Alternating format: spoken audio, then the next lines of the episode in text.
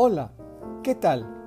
Los saludo con afecto y deseo para todos ustedes salud y esperanza. Hoy, miércoles 10 de marzo, escucharemos nuevamente un texto del Evangelio de Mateo, capítulo 5, versículos 17 a 19. Jesús nos invita a ser grandes. Del Evangelio según San Mateo. En aquel tiempo, Jesús dijo a sus discípulos, no crean que he venido a abolir la ley o los profetas. No he venido a abolirlos, sino a darles plenitud.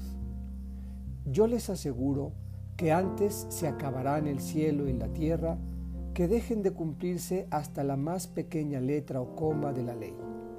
Por lo tanto, el que quebrante uno de estos preceptos menores y enseñe eso a los hombres, será el menor en el reino de los cielos. Pero el que los cumpla y los enseñe, será grande en el reino de los cielos. Esta es palabra del Señor. La ley y los profetas. ¿A qué se refiere?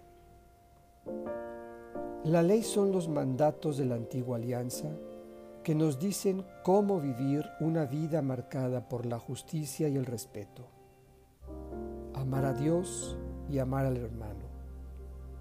No matar, no mentir, no robar. En los profetas resuena la fidelidad y el compromiso mutuo. Tú serás mi pueblo y yo seré tu Dios.